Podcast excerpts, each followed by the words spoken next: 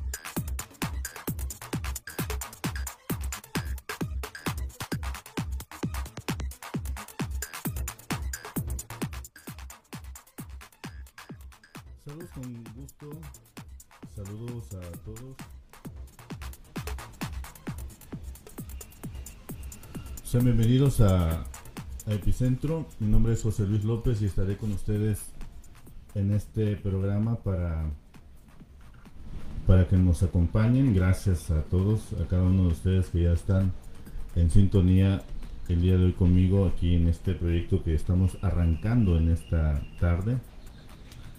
Desde la ciudad de Juchitán de Zaragoza, Oaxaca, estamos iniciando con este proyecto llamado Epicentro.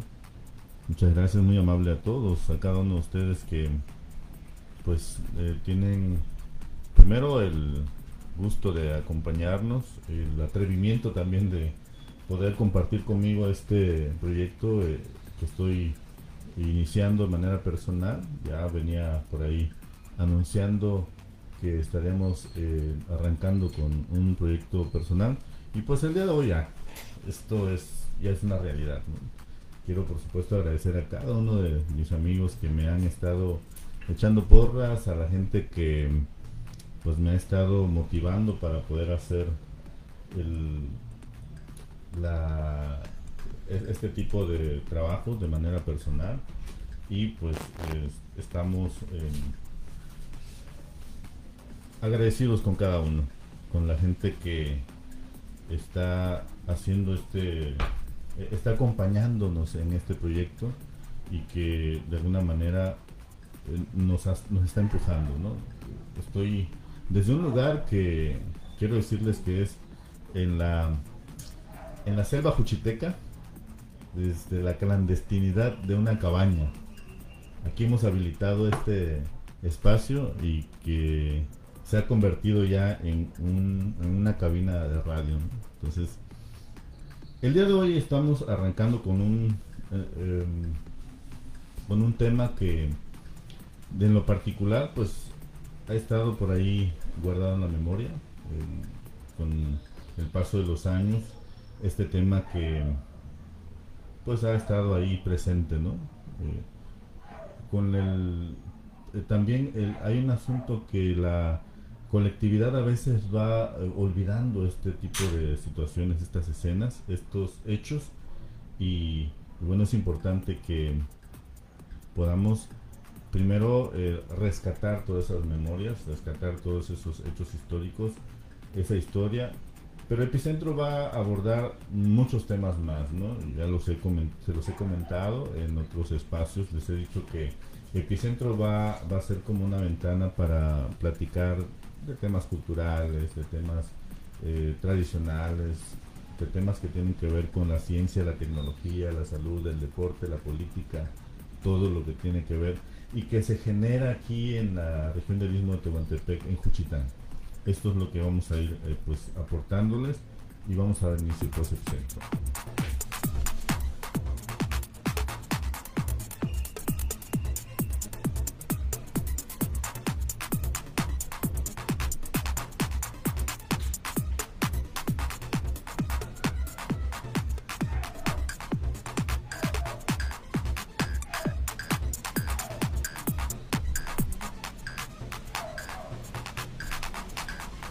Quiero invitarlos también para que quiero invitarlos para que nos puedan eh, sintonizar a través de esta eh, esta estación de radio, la Chido Radio, que se está sumando a este proyecto, la Chido Radio que también está aquí en, está aquí en Juchitán y que está en el 101.9 de FM. Es, es, ahí donde eh, también nos pueden seguir eh, y a través de la plataforma de Prisma Noticias. Ahí vamos a estar y los que se vayan sumando, por supuesto que estamos motivados y vamos a arrancar de lleno con toda la información que tenemos en relación a este tema del 22 de febrero de 1977. Fíjense que en Juchitán, en la década de los 70, surge un movimiento que venía precisamente enmarcado en el, desde el movimiento de 1968 en la Ciudad de México, este movimiento estudiantil que contagió a mucha gente eh, pues que venía también de Latinoamérica, venía de otros movimientos que se estaban generando y que se estaban gestando en diferentes partes del mundo y que eh, pues se fue trasladando a las eh, a las diversas entidades, ¿no? En el caso, por ejemplo, de, de Juchitán, bueno, hubo una presencia muy importante de un grupo de estudiantes que pues empezaban a manifestar sus inconformidades, empezaban a mostrar sus inquietudes y en, en medio de una serie de manifestaciones será un hecho eh, que pues hay que recordar.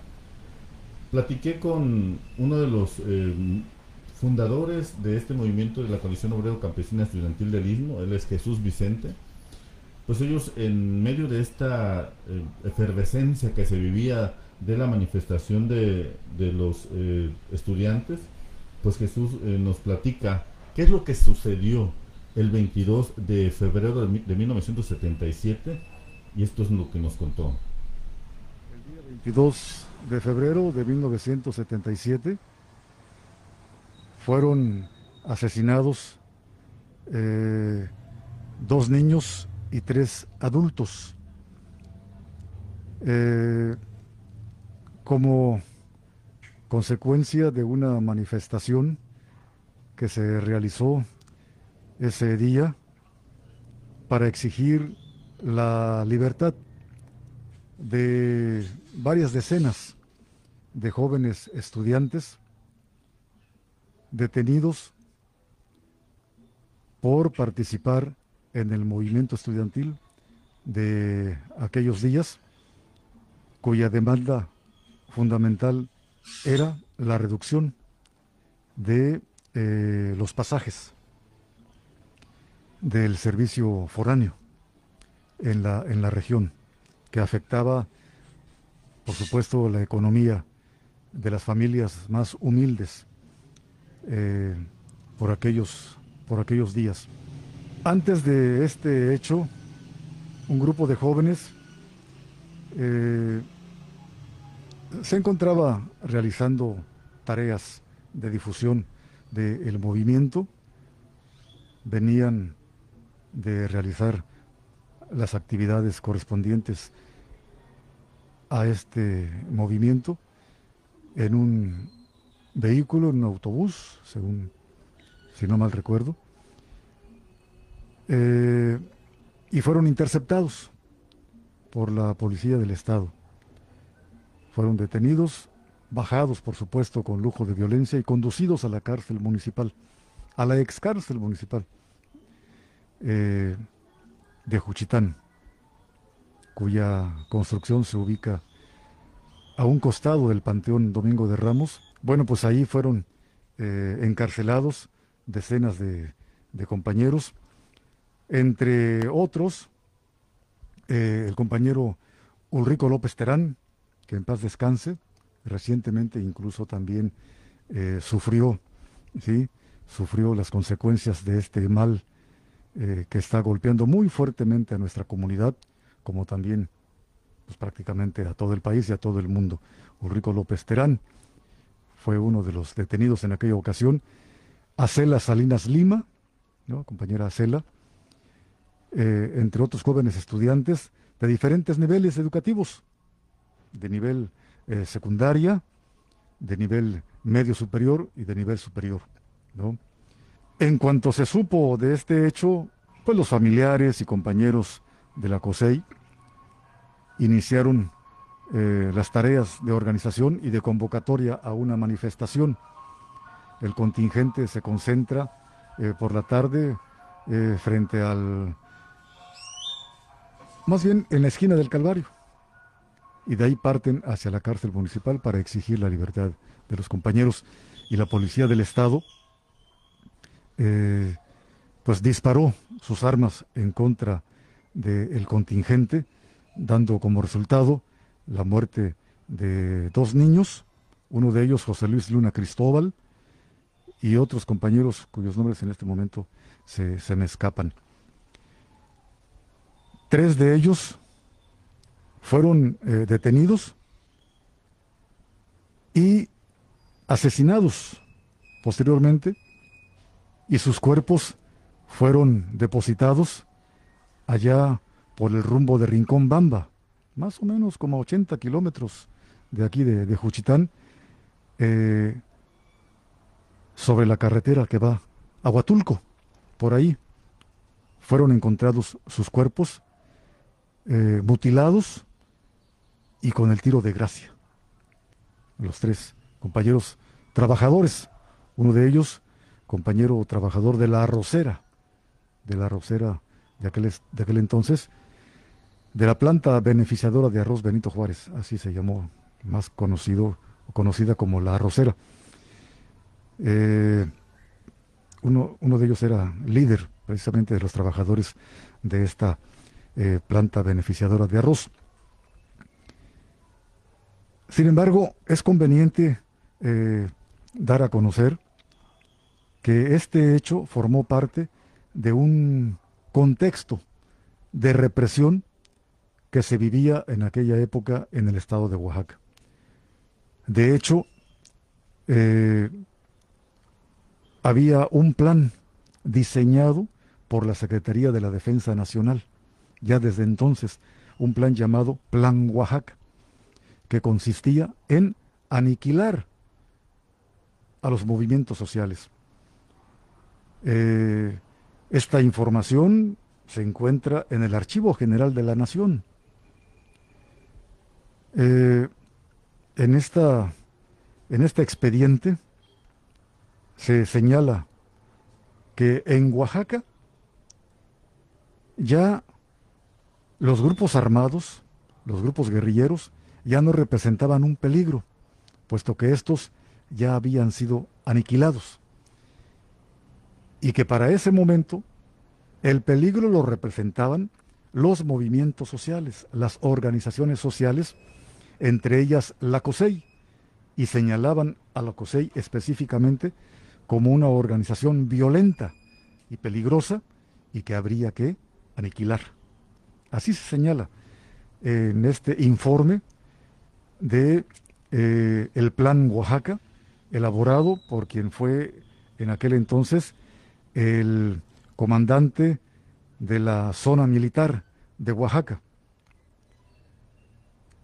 el general Chagoya, es el apellido de este militar que elaboró este plan y que lo presenta ante el secretario de la Defensa Nacional de aquella época y con eh, la aprobación de la Secretaría de la Defensa Nacional y del secretario de la Defensa Nacional de aquel entonces, se implementa este plan y se lleva a cabo. Se lleva a cabo y como parte de este plan eh, se persiguió a los movimientos sociales, al movimiento estudiantil y popular del estado de Oaxaca, al movimiento universitario de aquel entonces que estaba muy fuerte, eh, encabezado por el doctor Felipe Martínez Soriano. Se persiguió, se golpeó, se reprimió brutalmente al movimiento campesino en todo el estado de Oaxaca, pero de manera muy eh, particular en los valles centrales, cuyo movimiento era encabezado por lo que entonces eh, se conoció como Coalición Obrero Campesina Estudiantil de Oaxaca, la COSEO. Y en la región del Istmo, a la COSEI, Coalición Obrero Campesina Estudiantil del Istmo, organización hermana de la COSEO, de aquel. El contexto que nos da precisamente Jesús Vicente en relación a este hecho es que eh, durante la época que se está mencionando, que es en, la década de los 70, eh, a finales de los 70, la represión estaba muy fuerte precisamente en esta zona de la, de la región del Istmo y era como un, una, una política que venía implementando el gobierno estatal y el gobierno federal con la intención de desaparecer los movimientos sociales que se estaban generando en, la, en, en, el país. No, no nada más era en Juchitán. Juchitán era un punto en donde se estaba generando un movimiento muy eh, pues arraigado ya con la participación de muchos estudiantes, pero también de diferentes sectores de la población. Entonces, y los movimientos populares y estudiantiles. Así es que, como parte de este, de este plan, se atenta contra los movimientos campesinos, tanto en los valles centrales, en la región del Istmo y en la cuenca del Papaloapan. Allá también se asesinó a decenas de campesinos. Y por supuesto, la masacre desatada contra el movimiento estudiantil y popular aquí eh, en Juchitán el 22 de febrero. Y fue esta masacre la que finalmente eh, provocó la indignación generalizada en todo el estado de Oaxaca, indignación y respuesta popular que provocó la caída del gobernador eh, Manuel Zárate Aquino, quien fue quien ejecutó junto con las fuerzas represivas del Estado ese plan llamado Plan Oaxaca, pero que tuvo eh, un costo, por un lado, de muertos, de presos, de desaparecidos en diferentes partes del Estado y la caída del gobernador Manuel Zárate Aquino y eh, la instalación de un gobierno interino encabezado por el general Eliseo Jiménez Ruiz, que venía de haber participado en la campaña desatada en contra del profesor eh, Lucio Cabañas Barrientos en el estado de Guerrero. Eh, Jiménez Ruiz fue comandante de la zona militar, me parece que de, de Chilpancingo,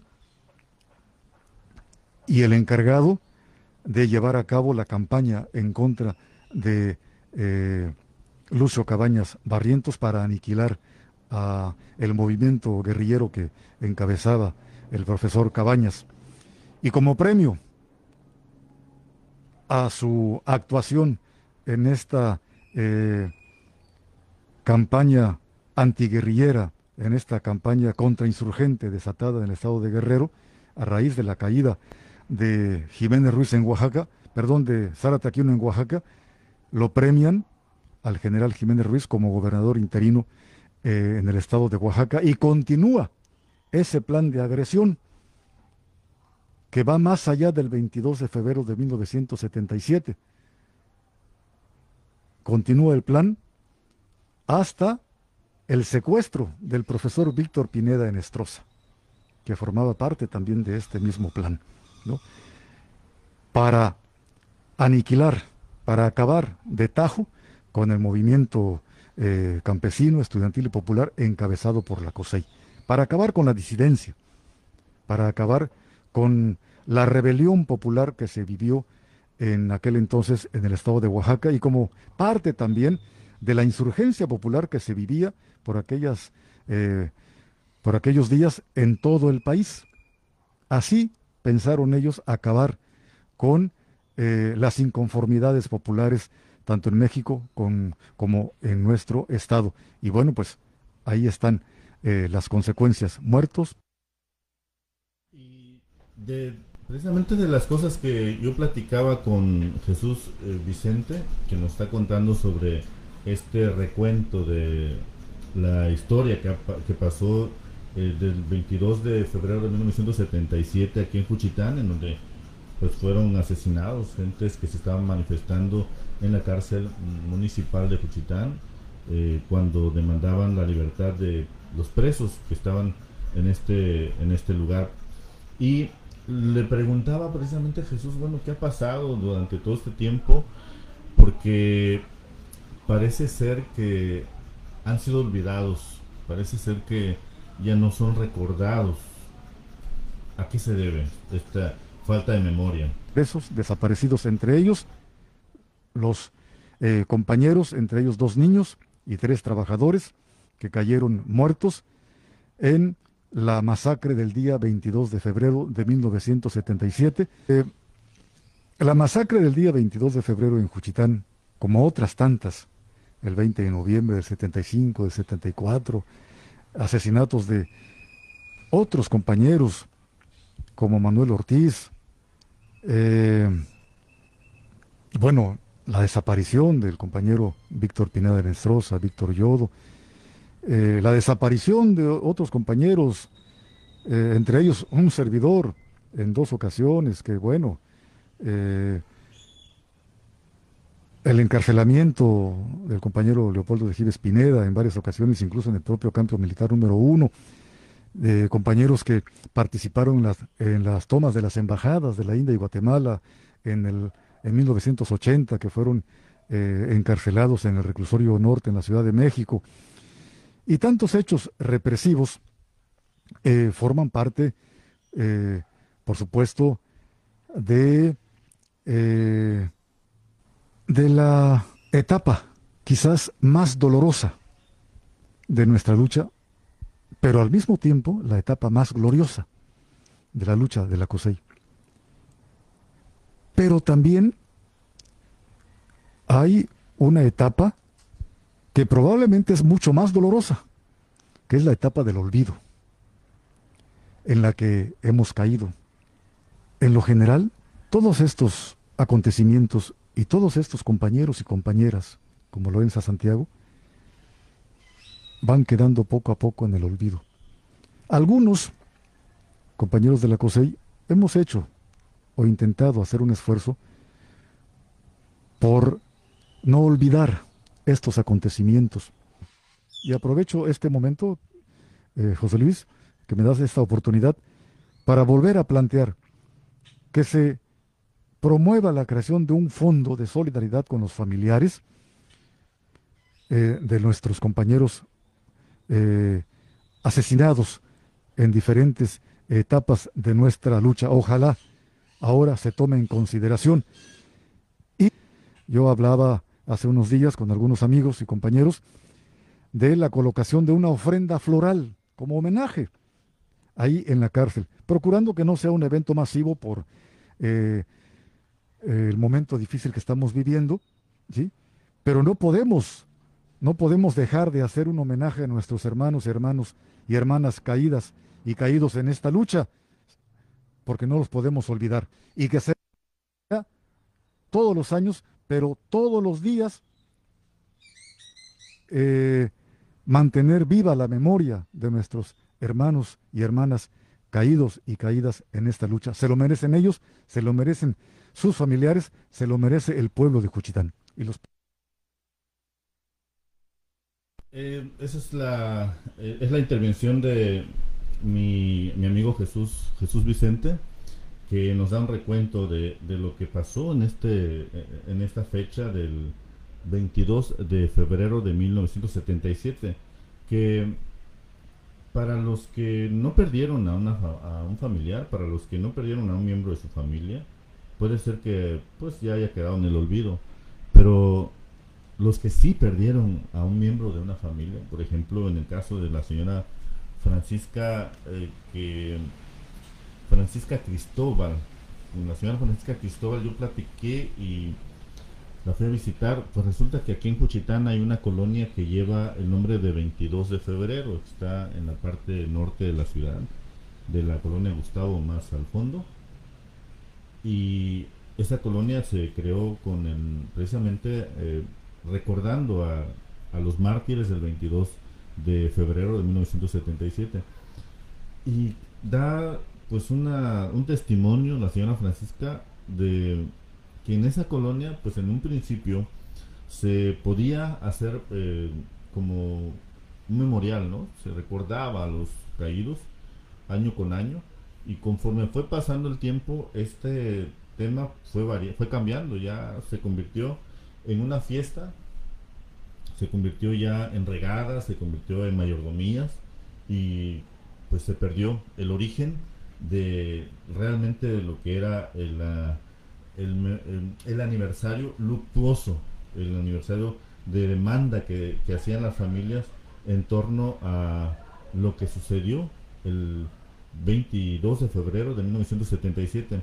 Quiero ya eh, comentarles que pues vamos a escuchar este testimonio que nos da la señora Francisca, porque ella perdió un hijo de 11 años en esta masacre. Escuchemos. Pues yo, la verdad, la verdad, salió mi hijo con un grupo de niños, porque él iba a completar 11 años. Salió y me pidió permiso que iban a ir a jugar, pero se fueron ahí donde es el TEC ahora. Pero de ahí le dijo uno de ellos que no iban a quedarse ahí, que se iban a venir por acá, por el, por donde está el panteón. Ahí estaban haciendo ese entonces el seguro pero no había muchas casas, era monte. Pues. Pero de ahí, este, ya no, ya no me di cuenta más, este, me di cuenta cuando yo vino, no vine el chamaco que vino, que me vino a avisar, pero eran como a las seis de la tarde. Que vean, este, que mi hijo le habían dado el balazo. Pero no andaba él ahí, pues estaba la gente ahí haciendo, pero él no sabía, nunca había muerto nadie, nunca habían hecho nada. Pero ese día sí fue muy feo como lo hicieron. Estaba él ahí con sus amigos, pero de ahí le dieron el... Yo estaba en mi casa, en eso llegó, llegaron este, a decirme pues, pero ¿A qué hora fue? Pues fue como a las, casi a las seis, de las seis de la tarde. Pues, pero de ahí pues no te puedo decir qué vi, qué todo, porque yo estaba en mi casa. Yo esperando a mi hijo que llegara, porque me dijo que iba a jugar la pelota. Pero de ahí ya no supe si él fue ahí, si pero ahí fue que, lo que se balació, pues le pusieron, no el mero, sino que ahí estaba cuando lo balacearon, pues. Pero le agarró el, el eso ahí, pero yo ya después supe, hubo que me fue a decir. Entonces fuimos, un señor que vendía, que venía de ahí con su carro, que es de aquí de la quinta, pero ahorita no sé en dónde es su casa él me dijo que, estaba mi hijo internado. Ese tiempo no había todavía nada de hospital. Acá lo vinieron a dejar. Aquí por donde es ahora, donde nada más están todos ellos que nada más se reciben a las personas ahorita. Ahí, ahí fue. Que ahí fue que yo fui corriendo y ahí vi mi hijo que estaba tirado ahí, que ya estaba. Ese entonces estaba ese que le dicen garnacho, pero andaba bien, no andaba bien, no estaba atendiendo, pues. Y otro que no me acuerdo cómo se llama, un otro amigo de él, que estaban haciendo todavía su, que iban a terminar de doctor. Pero... Este, eh, su hijo tenía 11 años. ¿Y 11 años, eh, en dónde estudiaba? todavía estaba mi hijo, iba a salir de la primaria. En la escuela, este, ¿cómo le dicen esa escuela? Uchitán. No, él no andaba ahí siguiendo, no andaba, sino que le pasó eso porque te digo que eran un equipo que estaban jugando la pelota. ¿Para qué voy a decir lo demás? Porque mis hijos, pues, él era el que viene detrás de este muchacho. Estaban chicos todavía mis hijos. No tengo otra cosa. Y para esto está vino también, que mandó no sé quién gobierno estaba ese antes, mandó a uno que donde completó mi hijo al año, mandó a, también a decir así como están ustedes. Pero yo lo que es es no voy a decir más. Oiga, eh, eh, cuando cuando sucede esto, eh, ¿cómo, lo toma la familia? ¿Cómo viven ustedes esos días? Ah, pues esos días vivimos donde te puedo decir que nunca ha pasado. Y yo más que soy su madre, yo le digo esto ahorita. Por eso me ve así acabada y todo. Porque yo nunca olvido a mi hijo. Eran los tres, este, yo tenía dos y tres, ella, los tres niños.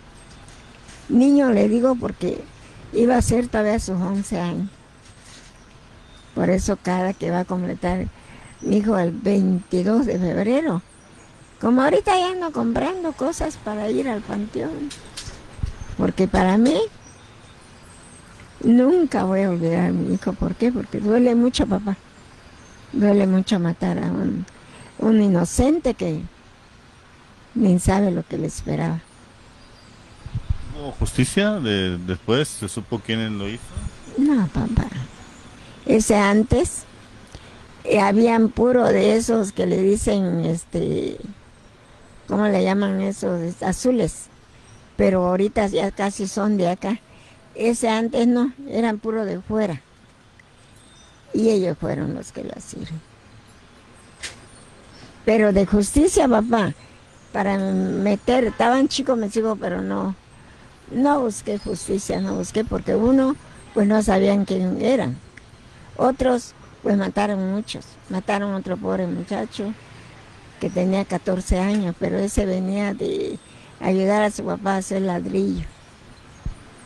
Y eso fue que la señora de, esa señora ya murió por tanto sufrimiento.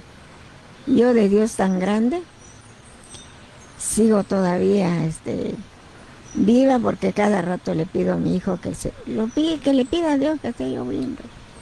¿No recuerda a su hijo cómo era él? ¿Cómo, cómo era? Este, ¿Cómo, se llamaba? José Luis. ¿Cómo, era, ¿Cómo era José Luis? Mi hijo era, ahora sí, no sé cómo lo agarré, mi hijo era un niño, ya iba a completar los 11 años pero mi hijo era un niño, niño, no tenía nada de maldad. Era, pues te digo, como que mi corazón me daba que ese niño no era, estudiaba bien, hacía su tarea así, eso que antes, no como ahorita que hay computadora, que hay ese, no. Mi hijo estudiaba y todo y venía bien de, iba a salir mi hijo de la primaria todavía, todavía. Vemos que eh, una colonia lleva el nombre de, de esta de esta de esta situación, de este hecho. Ustedes, este, viven en esa colonia. No. Mi, mi hijo vive. Mi hijo vive en esa colonia porque él agarró, me dieron un terreno, pero ese terreno yo no lo, se lo di a mi hijo, este muchacho que está ahí y él vive ahí. Y por eso él, como este, conoció a su hermano, entonces él pone, tiene puesto ahí su, como su nombre de su hermano y todo. Y él, ese le daba, este, para que yo esté yo bien, es que dice él, pero él, él, este, ese terreno me lo regalaron ahí y él se lo dijo. ¿Qué piensa usted pues ya después de muchos años que ha pasado esto, no hubo justicia, usted perdió a su hijo. ¿Qué piensa usted de eso? Pues yo no hubo justicia porque yo creo que ellos mismos no se dejaron. Cuando llegaban ahí por mi casa, yo no los conocía, ni era. Nosotros somos gente, antes era mi casa este lado. Dos de, dos de, ¿cómo le llaman a esta calle? Gómez. Ahí yo vivía.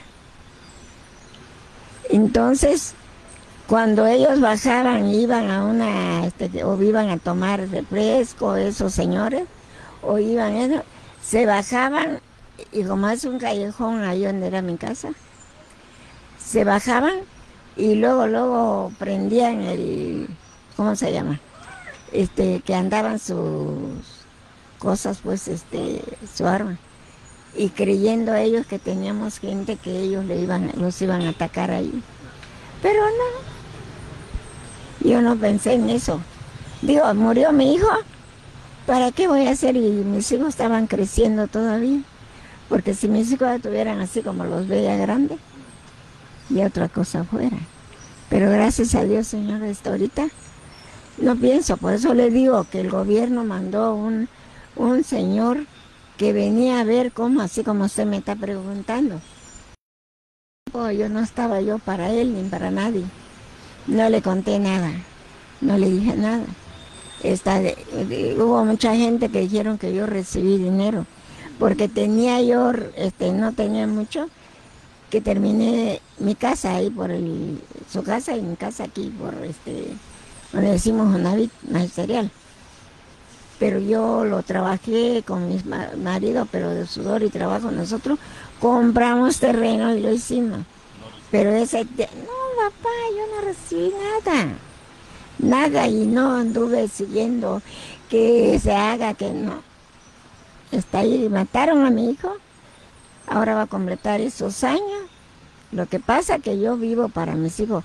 Y aquí donde vive mi hijo le hacían así misa, le llegaba, llegaba el padre, llegaba todo.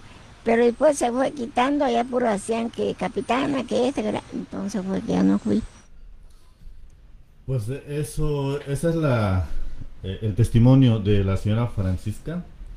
Pues ella cuenta precisamente lo que vivió durante esos días, el, durante el tiempo de la represión, lo que sucedió en este contexto del que lo estoy platicando, del 22 de febrero de 1977. Muchas gracias a la gente que nos está siguiendo en esta transmisión. Nos encontramos en Epicentro mi nombre es José Luis López para los que no me conocen y quiero agradecer a todos y a cada uno de ustedes los que me han estado pues escribiendo aquí a través de esta red social.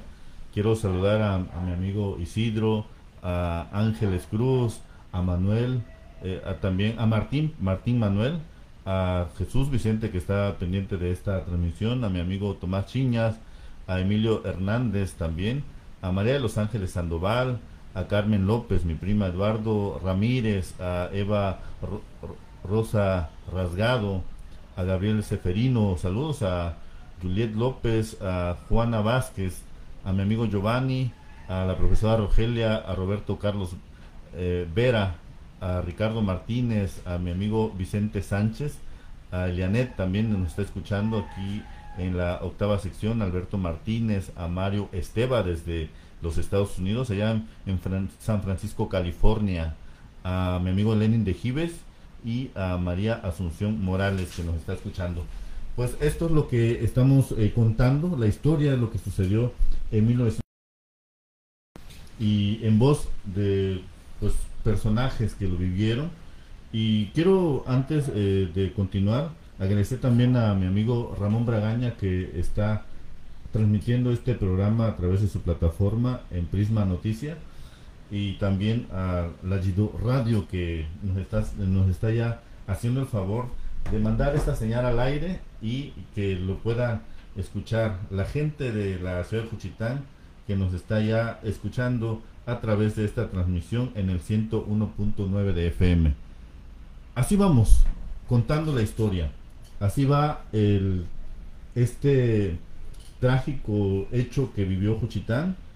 Y quiero pues aprovechar en este momento para poner un tema musical, una canción que es de la autoría precisamente de Mario Esteba, que estuvo aquí durante esos años, junto con otros eh, músicos, hicieron temas relacionados precisamente a, la lucha, al movimiento que se estaba viviendo, y, este, este tema que van a escuchar fue dedicado, un tema que se le hizo precisamente a los mártires del 22 de febrero de 1977.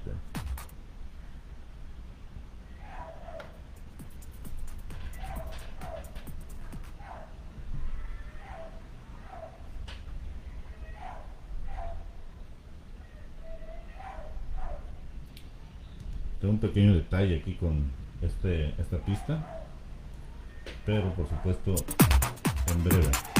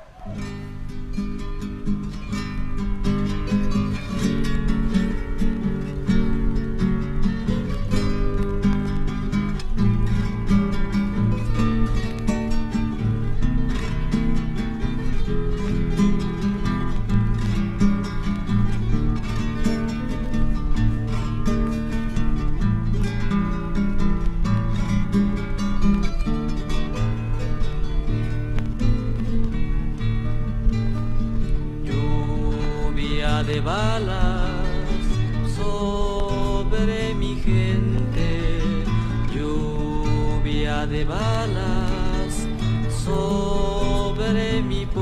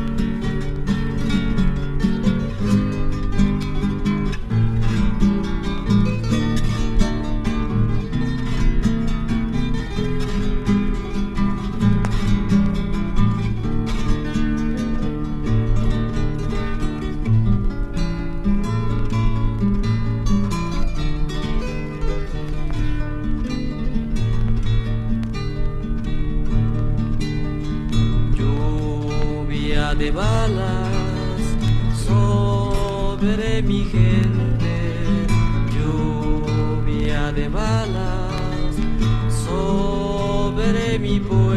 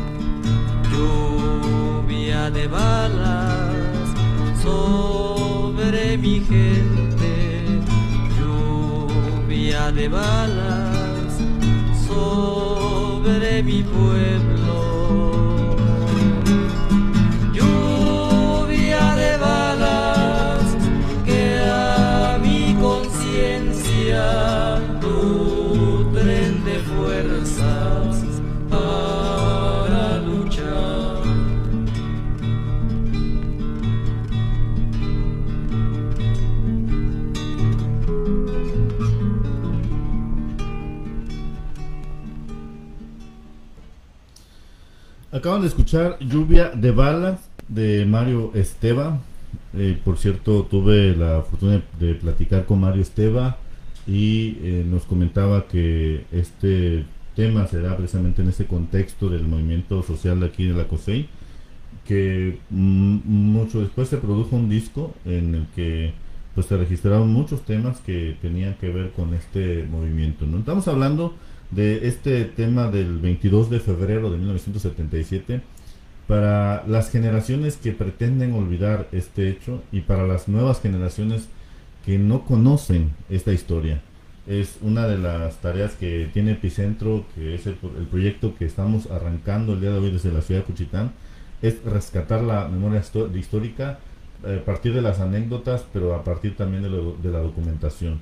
Todo este proceso en el que podamos escuchar los testimonios, pero también podamos presentar los argumentos que muestren lo que estamos diciendo y es ahí en donde pues también recurro a algunos amigos que pues tienen un trabajo de investigación hecho en torno a todo esto.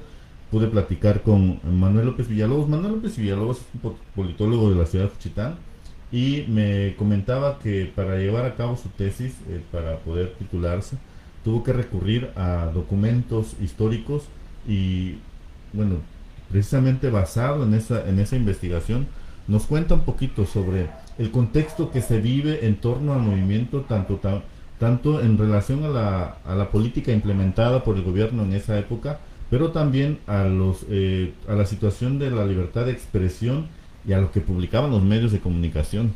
Y esto es lo que nos comenta precisamente.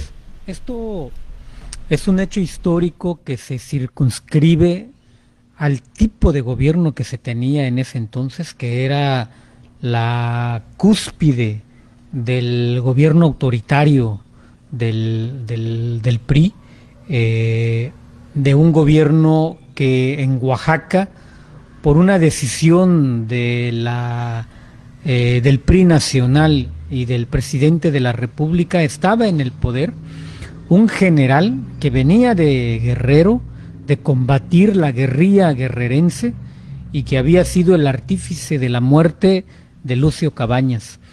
Eh, asume la gobernatura del estado y durante su tiempo de administración se dio un contexto de, represión no solamente en Juchitán, sino que eh, fue en todo el estado de Oaxaca. Eh, recordemos que para esta fecha,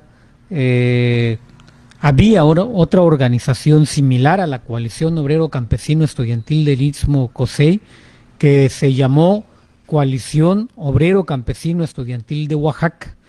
Entre estas dos organizaciones y algunas otras de, la costa, de la cañada, eh, organizaban ya una serie de manifestaciones y ya tenía un impacto a nivel estatal.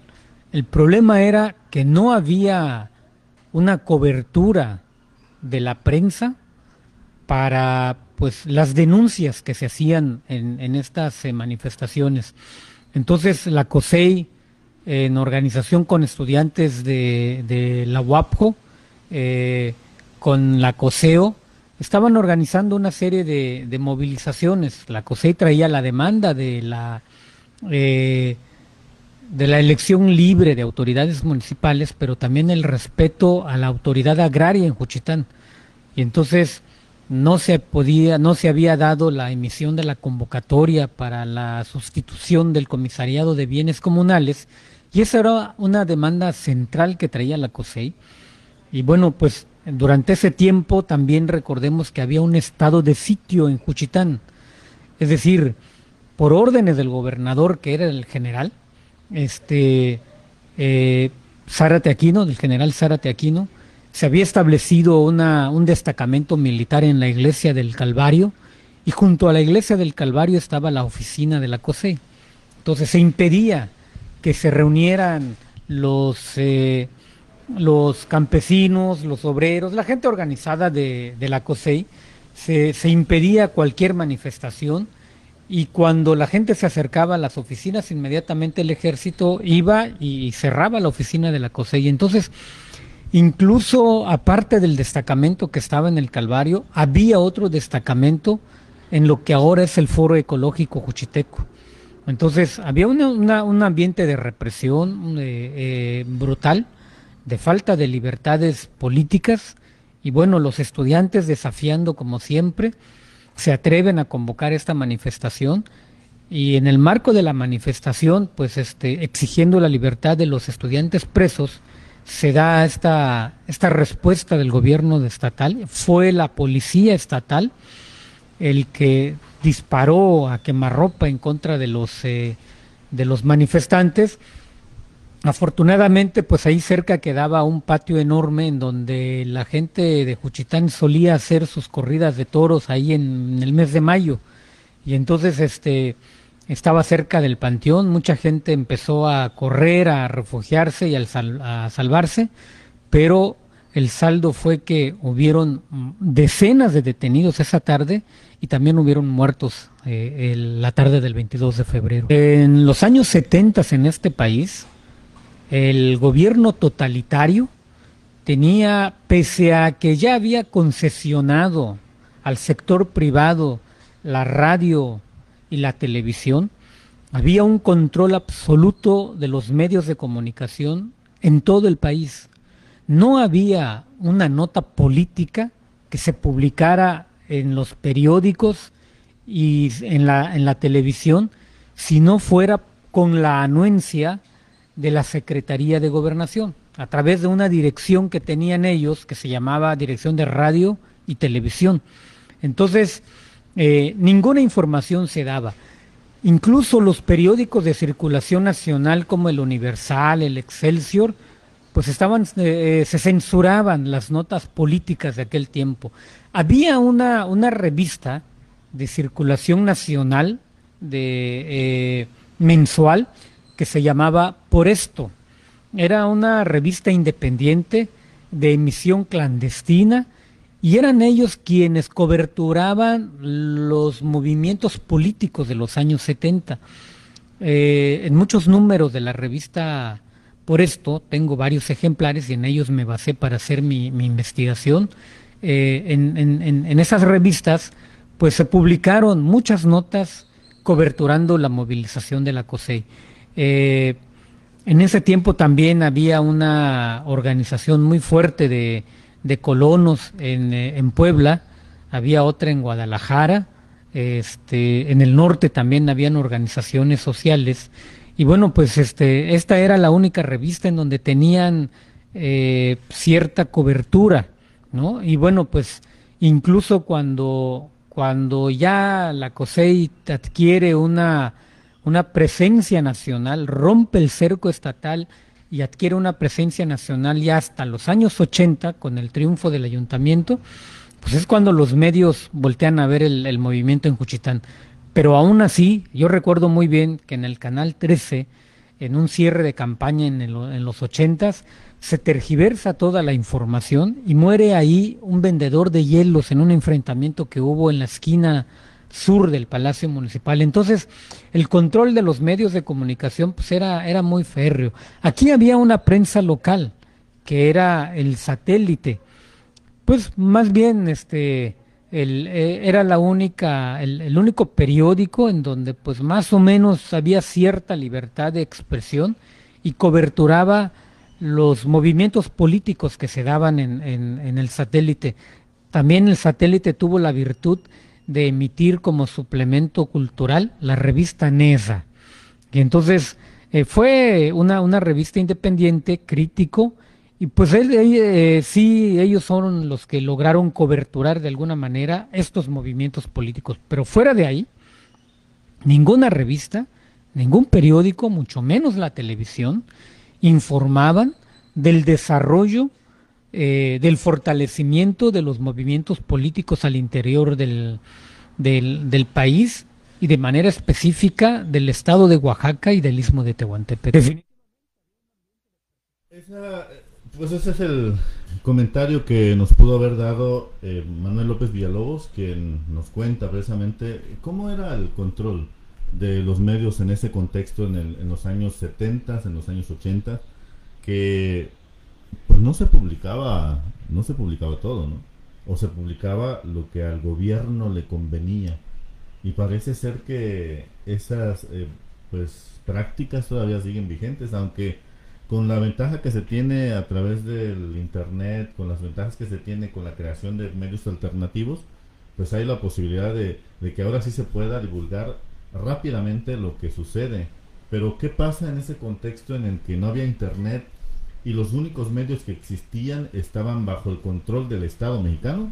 Pues no pasaba nada, no se publicaba nada y pareciera de que los que habían muerto habían muerto por accidente o porque andaban eh, haciendo cosas malas, ¿no? Entonces, eso es lo que sucedió en 1977, el 22 de febrero. Quise iniciar con este, pues, eh, con, con este tema, mi, mi programa, precisamente este programa Epicentro, que, está ya transmitiéndose a través de la radio en el 101.9 de FM, en la Gido Radio, que está al aire en estos momentos, y a través de la página de Prisma Noticia y en mi, en mi página personal. Quise iniciar con este tema porque es así como podemos nosotros guardar memoria, guardar respeto, reconocer las vidas que se han dado por lo que ahora tenemos que son las libertades, porque le preguntaba a las personas que he entrevistado que qué, cambió, qué cambió después de, de los muertos, qué cambió después de, de los años de lucha, de enfrentamientos encarcelados, hubo mucho cambio. Eh, los cambios fueron sustanciales, ¿sí? Eh, los que ahorita disfrutamos de las libertades, podemos decir que tenemos la posibilidad de estar en un micrófono, hablar libremente, y esto no se podía hacer en los años 70 y en los años 80, porque hablar en contra del gobierno implicaba arriesgar la vida. En estos tiempos son otros ya los contextos, otros son los riesgos, lógicamente que sí siguen existiendo. Eh, la libertad de expresión tiene sus costos también, pero es ahí en donde eh, está arraigado también el proyecto que estoy iniciando este día. Y quiero agradecer profundamente a todos mis amigos que pues me, ha- me han estado mandando mensajes de motivación, de felicitaciones, a la gente que se ha estado conectando con, eh, a través de esa transmisión el día de hoy. Pues esto es lo que somos y esto es lo que presentamos el día de hoy en este programa que hemos denominado Epicentro, desde donde va a surgir la información a través del trabajo de investigación, a través de las entrevistas, a través de presentar temas culturales, artísticos, ya les decía, temas eh, políticos, científicos, de salud. Y juntos aquí en este espacio eh, lo que se pretende es abonar un poco más a la información para que la gente pues genere un criterio de las cosas, eh, adquiera mayor conocimientos en- de lo que sucede y bueno, lo que queremos eh, aportar es eso, ¿no? Rescatar lo que para nosotros es importante rescatar y decirle a las anteriores generaciones, a los que vivieron este, estos hechos, que no lo olviden y que lo recuerden siempre porque solo, solamente recordando estos hechos es que no se puedan buscar la forma que no se repitan. Y a las nuevas generaciones, desde luego, decirles que hubo un pasado, hubo un origen y que este origen eh, para muchos costó sangre, costó vida, costó cárcel y los que estamos ahorita disfrutando de las libertades, pues podemos decir que no nos ha costado, ¿no? pero costó a muchos. Entonces, gracias, muchas gracias a todos, a los que me han acompañado durante esta hora de transmisión, de la primera transmisión de este programa Epicentro. Les agradezco a todos y vamos a ir creciendo conforme pase el tiempo, vamos a ir eh, buscando otros canales, otros, eh, otras alianzas con amigos para poder llegar a más personas, porque la idea es que este proyecto, este producto sea escuchado y que pues sirva para abrir conciencias también. Muchas gracias. ¿Dónde? Lluvia de balas sobre mi gente, lluvia de balas.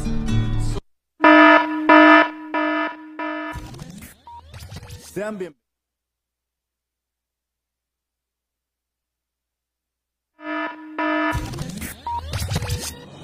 Gracias por habernos acompañado en Epicentro. Los invitamos para que nos sintonicen de lunes a viernes y juntos hagamos de este espacio un lugar donde podamos expresar nuestras ideas. Hasta pronto.